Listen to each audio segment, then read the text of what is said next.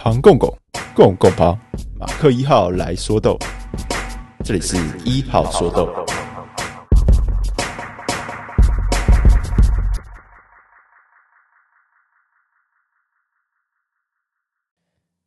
会忘记的我先说，马克不是咖啡店，提醒你，春节大鱼大肉，别忘了饭后配杯咖啡。说到胡子都长了，Light 版分享包即将在这个兔年上线，每支精品从一杯到六杯，随选自由配。最弹性的真精品分享包，老朋友旧会员，如有需要，请见官网相关公告。大家下午好，欢迎回到一号说豆，这是一个为各位剖析每月精品分享包选品秘辛的语音节目，不会太长，十五分钟刚好配上你一杯咖啡的时间。我是马克一号，也是这一期精品分享包的创作人。很高兴跨海大桥这个节目居然可以做到跨年度哦！这是二零二三年的第一期。过去的三年，我们的生活都在疫情之中，很多事情都被困在原地，无法动弹。新的一年，希望我们都可以有更多的进步，就跟这一期分享包的主题一样。那这一次我们的。分享包主题呢比较特别哦，其实过去的一年、两年多、一年多，应该有十几期、将近二十期的时间，我们都是以国家作为分享包的主题去，就是带着大家每个月去走每一个国家，看看这个国家的产地跟特色。那从二零二三年开始，我们的分享包主题就会跨出国家这个这个领域，我们会开始进行一些跨国家的比较。那就从我们这一期就是零度热浪开始，这一集的一号说豆呢，我也帮大家邀请到了，就是另外一位的朋友加入我，这样不要让我自己跟这边自说自话，好像比较无趣一点哦。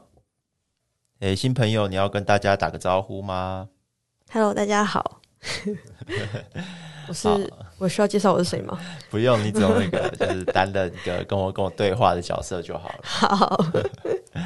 那我们就是新来的朋友呢，最主要就是他就可以呃，他可以问一些问题啊，他可以问一些问题，他可以给我们一些回应，这样子。有另一个声音的刺激，对，讲起来会比较有趣哦。那呃，过去的过去的一号说豆，我们最主要都是在讲。就是我们会把每这个月的每一只选品都拿出来跟大家聊一下，为什么选这只豆子，然后或者是这只豆子的生产人他有什么比较特殊的故事，风味上有什么比较特别的地方哦。嗯，那这一次呢，在讲这个东西之前呢，想先跟大家聊一下我们这次的主题。我们这次的主题讲的其实是赤道啦，就是因为我们就在地图上，在地球地球上面就有一条虚拟的线是赤道嘛。那这条赤道就经过很多国家，然后我们在上一期十二月的时候，我们做了一个猜谜的活动，然后那个猜谜其实是希望让大家就是可以看着地图，然后思考一下，思考一下就是地球上有哪些哪些国家，他们分布在哪里，有哪些产国这样子。你要叫大家打开地图啊。没有，就不可，就是你们我讲了，你们也不会打开的啊，所以没关系。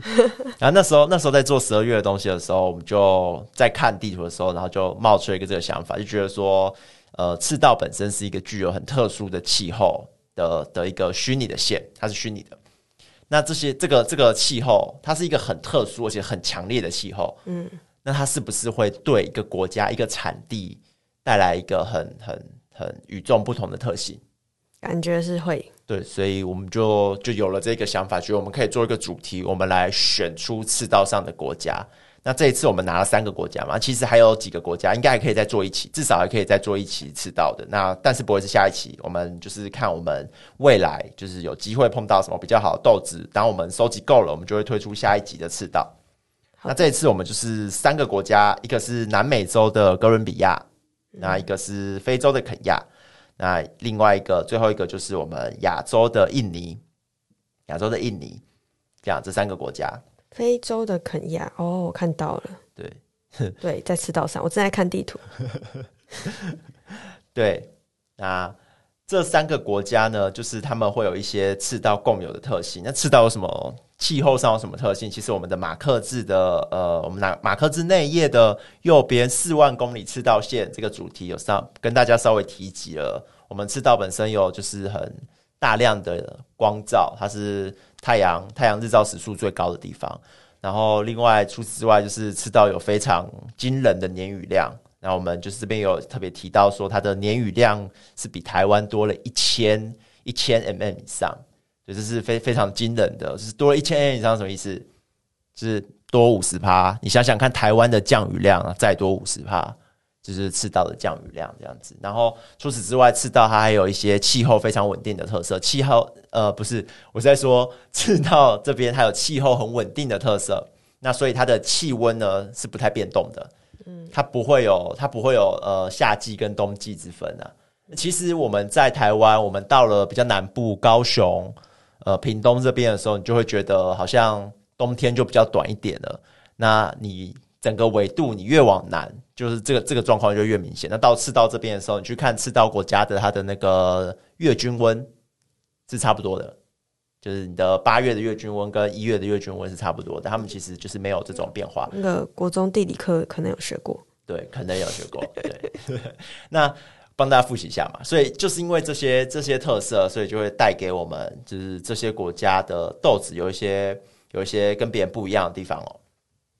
好，那我们就直接前面讲的稍微有点有点长哦，那我们直接进入，我们直接进入，我们一个一个豆子讲。好。对那这一次呢，其实我们选豆子的时候，通常都还会，呃，除了主题之外，都还会有一些自己比较个人的想法。对，那这一次呢，我就特别有一个不同的点子，我想要选现在市面跟市面上的这几个国家的，呃，大家既定印象的豆子比较不一样的。嗯，就是它有一个，它有一个对比，有一个比较强烈的对比感的。所以这三只都是吗？这三只都是，哦、我就特别就是去找了某一个某一个面向的，有点像是有一个某一个面向的框架，嗯、有一个面向的刻板印象，那、嗯、我故意去找一只豆子来打破这个刻板印象。好的，对，好，那我们就从马克选品开始哦。马克选品是来自哥伦比亚的，它是粉红波旁种的日晒处理。那这一支豆子呢，为什么会挑它？呃。它来自白朗峰庄园，它的原文大家可以看一下，Finca Monta Blanco 哦，它其实就是那个山呐、那个山的那个山的名字。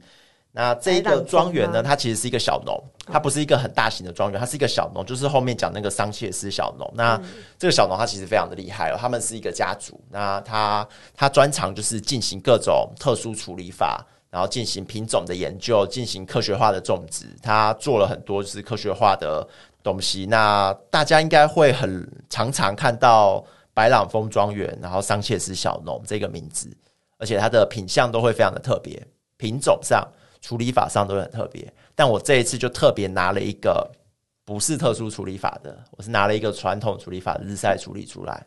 嗯，然后我想要跟大家讲的事情是说呢，其实。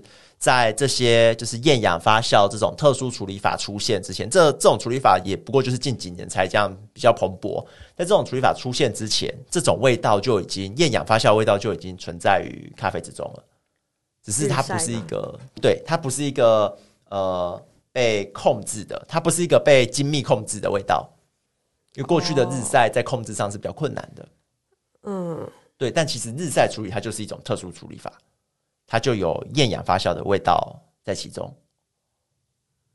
你的意思是说，呃，传统的日晒，我同样这样处理，处理一批，可能会有一其中哦，比如我处理了二十批，其中一批会不小心有一点厌氧日晒的感觉。不是那个是坏掉，什么意思？那是我的意思是说，日晒处理本身就带有厌氧发酵。嗯，它可能是九十 percent 的。的原始的味道，再加上十 percent 的厌氧发酵，会依据你呃这一批次日晒处理所使用的参数，它的过程时间、干燥时间会有所不同，哦、但是它一定必然包含厌氧发酵，因为日晒处理是保留果皮，嗯，那果皮本身是有隔绝一点空气的效果的，嗯，那就是一种厌氧发酵了，嗯，所以就是说以前的日晒处理其实它的细节有好多种。派系对，那其中一个派系其实就已经很接近现在所说的厌氧处理了。哎、欸，不是，怎么那么复杂？怎么怎么这么这么难以理解呢？啊、是我讲的太烂吗？复杂。我说的意思，我指的意思是说呢，就是日晒处理的过程，嗯，嗯它本来就包含厌氧发酵，只是强度承诺。哦，这个强度承诺会跟你的日晒处理的手法有关。嗯，对。你当你的手法是比较偏向所谓的重发酵感，有很强烈的接近那种卤肉饭啊，或者是很强，有些有些会有很重的果酱、发酵水果，甚至有像水果酒的味道。嗯，那它其实就是一个重发酵，它就是厌氧发酵的程度会比较高。嗯，那这些味道跟呃现今的这些厌氧处理的豆子，其实它的路线是一样的。哦，只是它并没有厌氧处理这么这么集中、这么强烈。嗯，对，但它们其实是一样的意思。嗯嗯嗯。所以这一次我就特别拿这一支日晒处理，而且它是一支重发酵的日晒处理。哦，所以你们就会在这支日晒处理中喝到厌氧发酵的味道。味道哦，这样就听懂了。对。好，怎么会一个马克选品又讲了这么多？好，对，那在这里先提一下哦，就是这个白朗峰庄园的这个小农呢，这个家族他们。呃，我们一样用了他们的豆子在奢侈选品里。哦，真的。对，这里就特别先提一下，等一下就不多说了。嗯，呃，奢侈选品用的是他们的艺伎，他们的一个特选批次的艺伎水洗。那这个批次的艺伎呢，它是带有一些香草感的，它是带有一些香草感的，然后它的它也带有一些呃比较比较特殊的发酵味，它不是一个呃你印象之中那种。那种中南美洲的比较干净的水洗衣机的味道，这支艺伎比较特殊一点，所以大家如果有有选配我们奢侈选品的，大家可以感受一下这个这个水洗衣机的特殊特殊性在哪里，就刚好展现了这个白朗峰庄园这个这个家族他们对于处理法的一些他们的一些独到之处。对，好的，那我们回到我们的主题哦，我们接下来进入我们马二选品。那我们的马二选品呢是肯亚。那肯亚其实呃，大家讲肯亚已经讲想到就是水洗，因为我们刚好也是选了一只水洗。那到底是哪里有这个打破什么框架？嗯，对没？就是没有没有没有打破框架吗？我们的马二选品有在哪里？不知道，因为我前面讲了吧？对啊，对，一定有啊。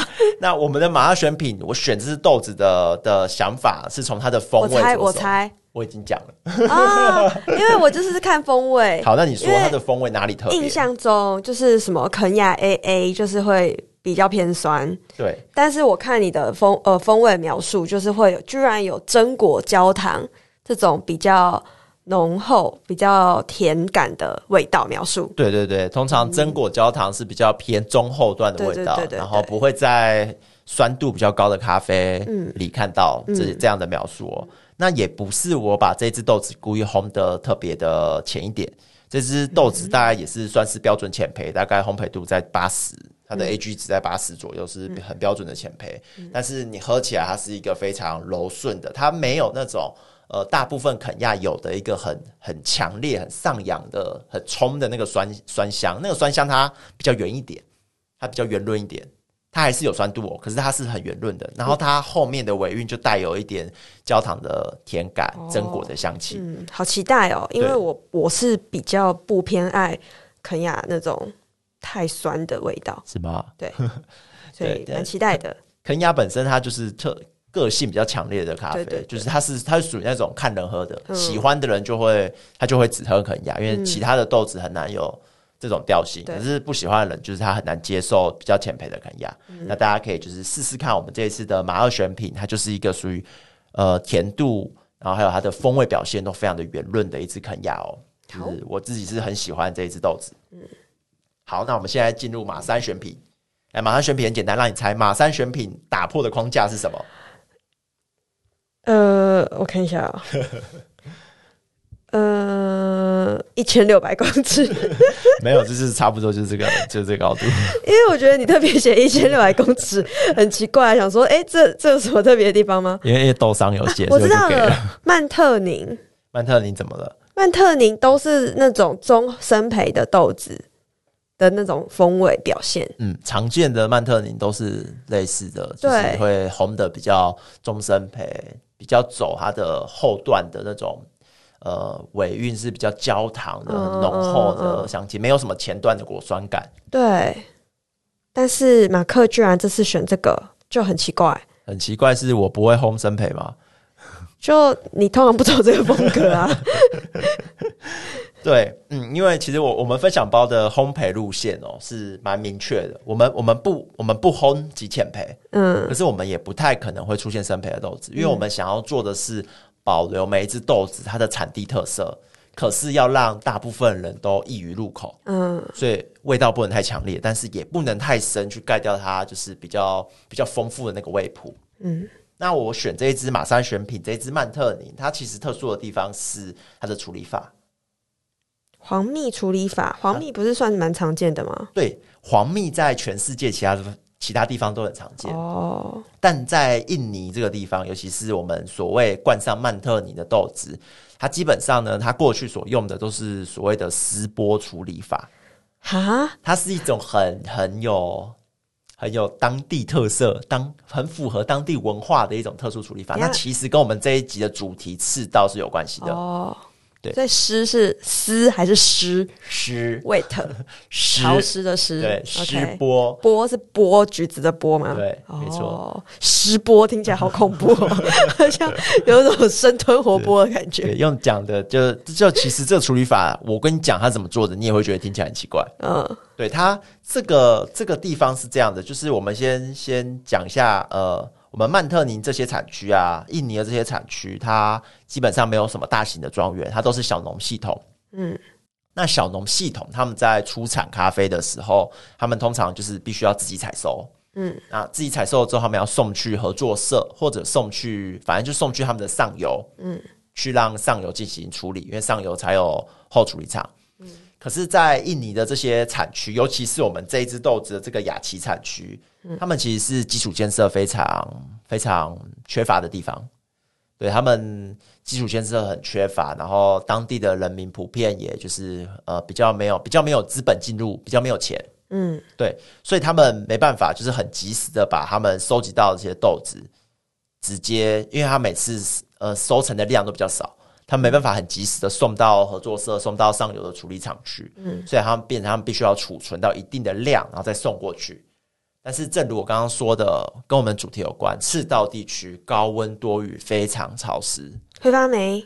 对，嗯，所以要怎么办？剥了？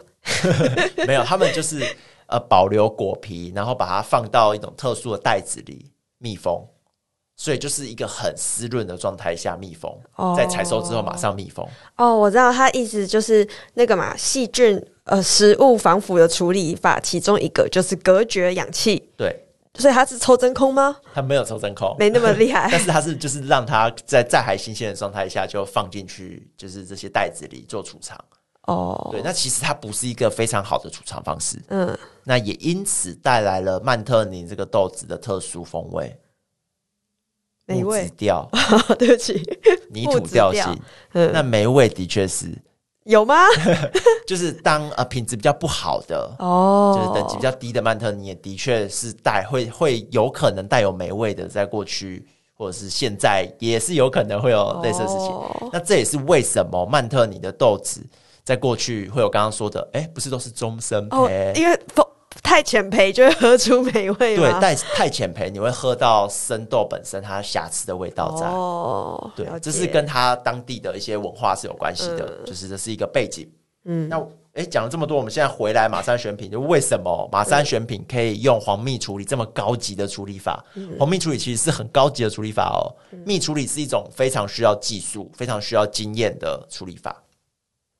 那这个跟这个，它其实要要从呃我们的产区的一些历史背景来讲。那这一次的我们选出来这个雅琪产区呢，雅琪它其实是一个很有故事的产区哦。这个地方啊，它在搞独立，跟台湾一样。没有，而没有，我们没有搞独立，我们没有搞独立，我们没有搞独立。雅琪产区，它在它在印尼的很多个，它在印尼的岛上，嗯，这个它是一个很大的范围，那它里面就是它的咖啡产量很高，嗯，对。那这个地方呢，它在一九四九年的时候，印尼那个时候是还是被荷兰还是被荷兰殖民的。印尼在一九四九年的时候脱离荷兰的殖民独立，嗯，在那个时候，其实雅琪不属于印尼，它是一个独立的国家。哦，它是自古以来都是一个独立的国家。所以他在荷兰之前也跟他也没有被荷兰殖民，他没有，没有，他没有被荷兰殖民，而且他也不属于过去被荷兰殖民殖民的印尼。哦，但是印尼在脱离荷兰殖民之后，嗯。就武力攻占了这个地方哦，对，就在他脱离了荷兰殖民之后，嗯、对，他就攻占了雅琪。所以雅琪这个地方，他们就是一直在追求独立。哦，就想要脱离，确实是跟旁边粘在一起，哎、欸，对吧？他们是对，他们是粘在一起，他们在岛上，然后是粘在一起。他们是特别行政区，哎，现在是特别行政区了。嗯，对，这是这是他们呃经过非常长久的，他们甚至是他们是有内战的，哦、然后后来又被血腥侵袭，然后。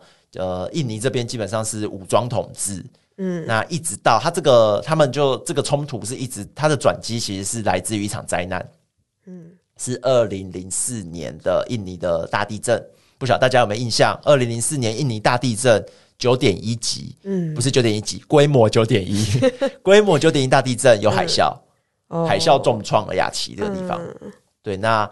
当当时呢，因为呃雅琪它基本上是有点像是被印尼政府半封锁的状态，嗯，对。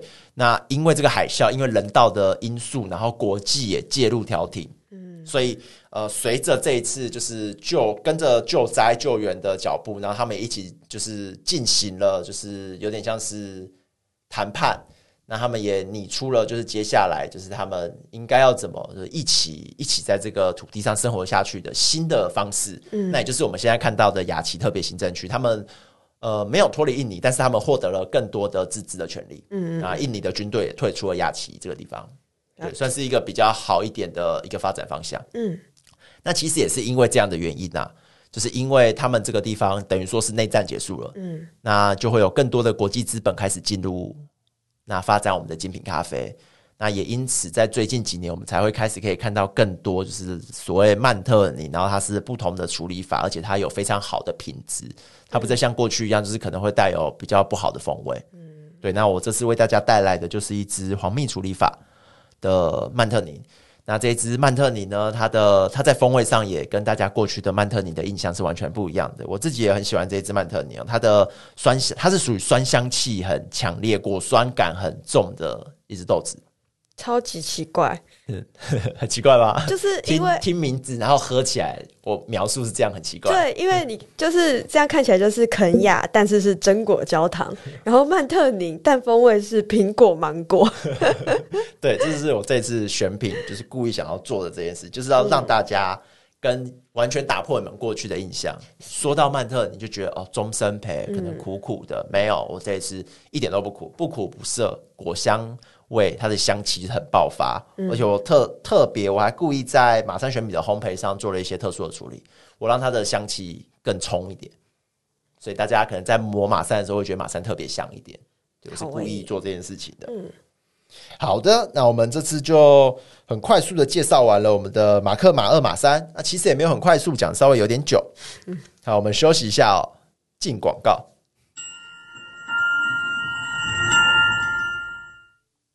啊、呃，其实没有广告，对，还没有人来买。如果你们有人要的话，可以现在 私讯小编，还没什么人听，可以免费上，好不好？哦，如果有人需要广告，可以 可以免费上。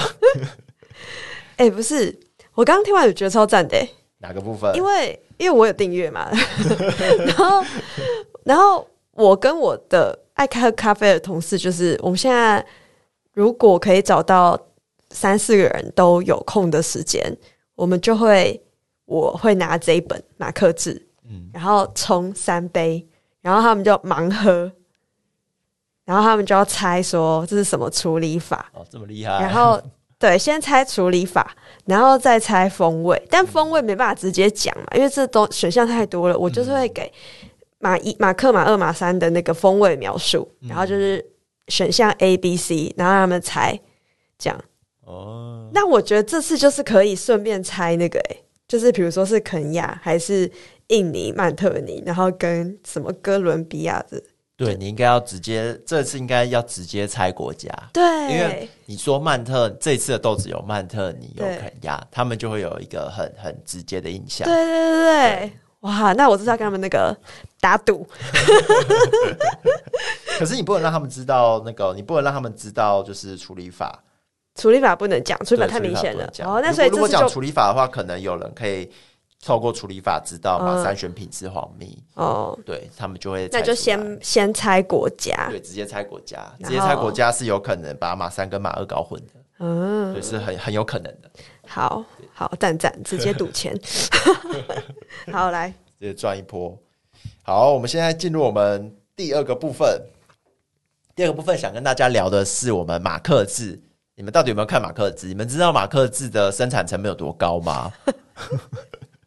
这上面的这上面的内容，内容的深度还有它广度，真的是，嗯，这是一个创作，不得了啊！嗯、好，那我们这次我们这次马克字精品之外，在讲的是风味描述，是就是一个一个很很难以难以想象，一个很困难的东西。一个大家喝咖啡的人一定曾经都有过的的一个 OS，这到底在写什么？真的有可能有这些味道吗？没错，对，你也你有这你有这个感觉吗？我那天还另外同事说，因为他不太喝咖啡，嗯，但是他先生就是有在玩。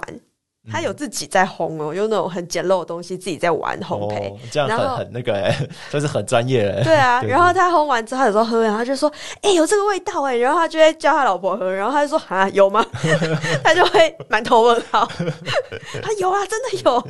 对，那为什么会有这个现象？哦，我们其实就是有特别有讲到，我们在我们在精品之外里有讲到，有吗？我们在精品之外里有讲到吗？有那个图说的地方啊，图说的地方有提到。可是其实我没有说，就是这跟为什么呃，你当你跟别人说有什么味道的时候，别人不一定他可不一定可以感受到的原因，是我们呃精品之外的图说里提到的。嗯，对。那我们现在我们直接进入我们精品之外的重点好了。好，对。那我们这一次精品之外的重点是在讲什么呢？我们请我们的这个新来的朋友，嗯，新来的朋友已经看过了，我们请新来的朋友为我们做一个重点的那个重点整理，是不是？重点的提示。我觉得重点就是很难描述的原因，是因为语言的限制。是语言的限制吗？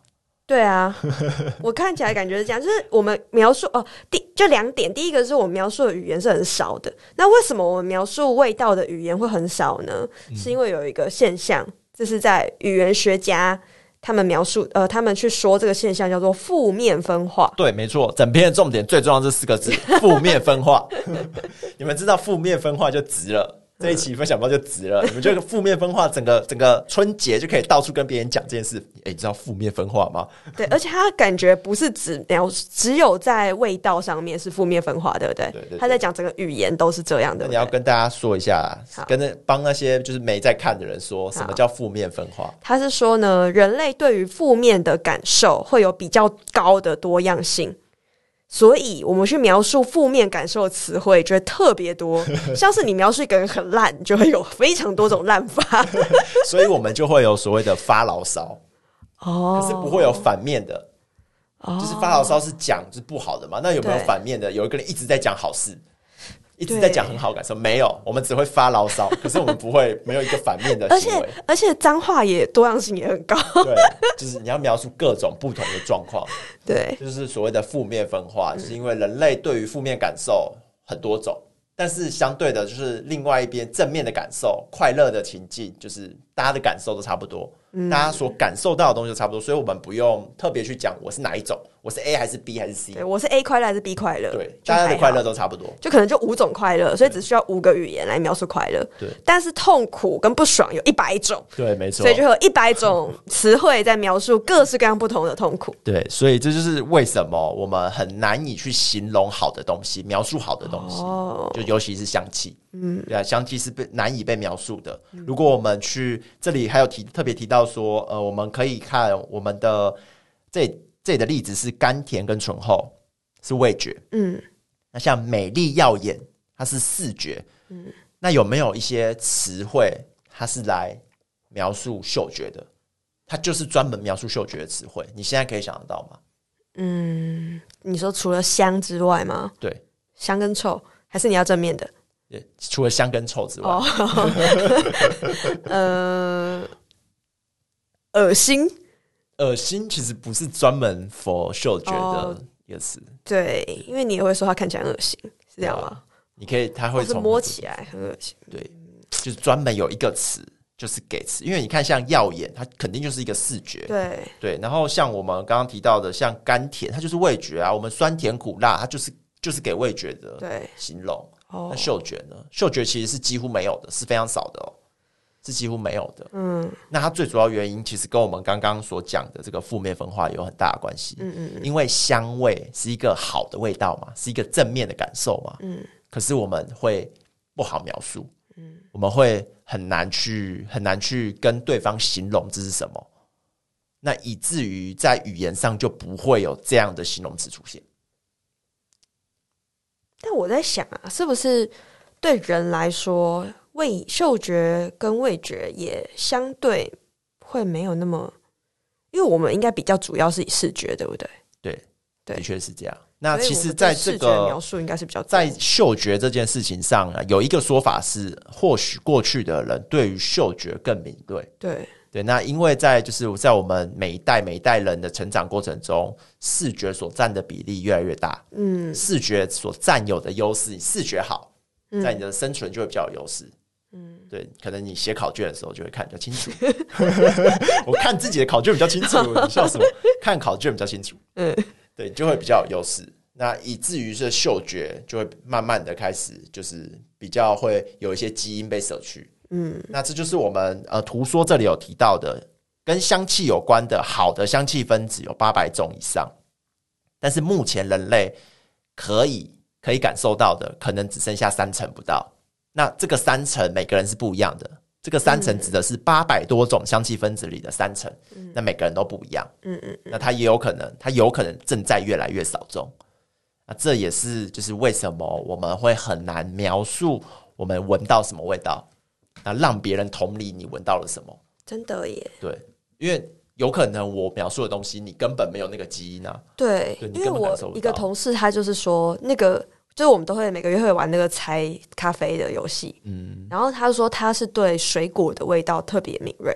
哦，对，所以什么榛果那些他不一定感受得出来，可是水果不同水果他都分辨得出来，哎、嗯，对对对，这就是就是他的基因在那边，那他应该他应该要那个，他可能要去可以当个调香师。哦，这是天分。对，我还想要另外一个特别的事情是，你知道蛇啊为什么要土性吗？嗯因为它是邮差，来吃什么东西呀、啊？为什么蛇要吐信？因为蛇吐信就是在感受环境嘛。嗯嗯，对，所以它感受环境，它就是在哦，因为味觉那是它的鼻子哦。对，呃，应该是说嗅觉跟味觉都是化学受器。对，然后，然后其我们的其他都不是化学嘛，像眼睛是光啊，嗯、耳朵是那个什么波动这样子。对对对，然后化学受器是演化上最早出现的受器。最早出现就是在最最原始的受器，对对对对对对对，最早的动物它去感受的时候，单细胞的时候就会有。我这个我就不太确定，有可能哦，因为我就是分辨浓度的高低嘛，化学分子的浓度，然后所以对蛇来说，它就是化学受器，这个是比较敏锐的。它虽然有眼睛，它眼睛跟耳朵都没有我们那么灵敏，所以它去感受环境，它就是用土性，然后在它的舌头上面就会有那个化学受器。所以蛇的那个舌尖，蛇的舌尖，它就是两个尖尖的嘛，两端，这就是用来它分辨说那个化学分子是左边浓还是右边浓。哦，然后它就是判断方向，对。哦，所以它那个在土性不是看起来很邪恶，也不是要吓你，它是在感受，它是在看。东西在哪里？有什么东西？就跟我们用眼睛在看一样。哦，对。但我们就是眼睛太厉害了，所以说不定我们可能是因为这样，我们的嗅觉跟味觉的那个，就是我们刚刚说的，它就越来越小，它基因就开始丢失掉了。对，哦，所以蛇的世界是那个，欸，嗯，它是一个二分二分的世界，就是这边浓，它就走左边右边，它没有上面跟下面。也也可以啊，他也可以往上，可以往下，左右哦，他说你可以，他可以分两边，他可以就是你知道折折过来，这样折过来吗？他以为是蛇这样头这样折过来，或者他说你舌头很灵活，他舌头可以这样折过来。哦，是吗？好了，没有，我乱讲的，我乱讲的，这个不知道。对，所以大家就是一定要一定要看，不要因为精品之外字很多就不看，精品之外根本就是每一期的重点。我们说。那我们之后呢，也会在我们的社群上面呢，就是再发布一些相关的一些资讯。那也是也可能会有一些影片的影片形式的东西给我们的会员哦。好的，那这一期呢，讲到这里就差不多喽。还有什么要补充吗？新来的朋友？没有。那不晓得大家觉得这一次就是一号说都多了一个人的感觉怎么样？我自己是觉得这样讲起来会更顺畅，可能会有更多内容可以提供给大家。那那记得哦，就是我刚刚开头我们有提到的，就是我们的分享包的 Light 版，Light 版上线了。那 Light 版的意思呢，其实就是我们提供更小的容量。那我们也用比较便宜的呃邮局挂号的方式去寄送。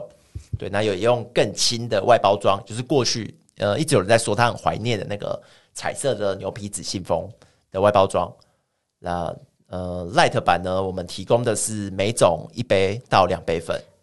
对哦，我想说，不是已经十五克了，还要怎么更小容量？所以是杯数更少。对对对，所以现在每种一杯就可以就可以订得到分享包了，也就是三种选品、哦、各一杯，三杯你就可以就可以订了。嗯，那一直到如果你要更多的话，就有三杯份的。那以及还有我们增倍的六杯份的，那未来也会再开放四杯份跟五杯份的，也就是你可以更细致的去调节你需要的量。那希望我们的分享包未来就是可以朝这个方向去推进，有更多的选项，让大家是可以找到更符合自己习惯的的咖啡的饮用方式。嗯，可以自由搭配。对，没错，就是我们分享包的概念啦。好了，那我们就到这里吧，大家新年快乐啦！新年快乐，拜拜，拜拜，下次见。以上节目由马克不是咖啡店自制赞助播出。你可以在 Spotify、Apple Podcasts、KBox、s o n 等等的 App 上找到马克不是咖啡店的最新节目。马上订阅或是关注，让你的每一杯精品都有咖啡制作过声音随时在跑。若没有使用以上 App 的习惯没有关系，追踪马克不是咖啡店的 LINE 就可以获得最新的商家资讯通知啊。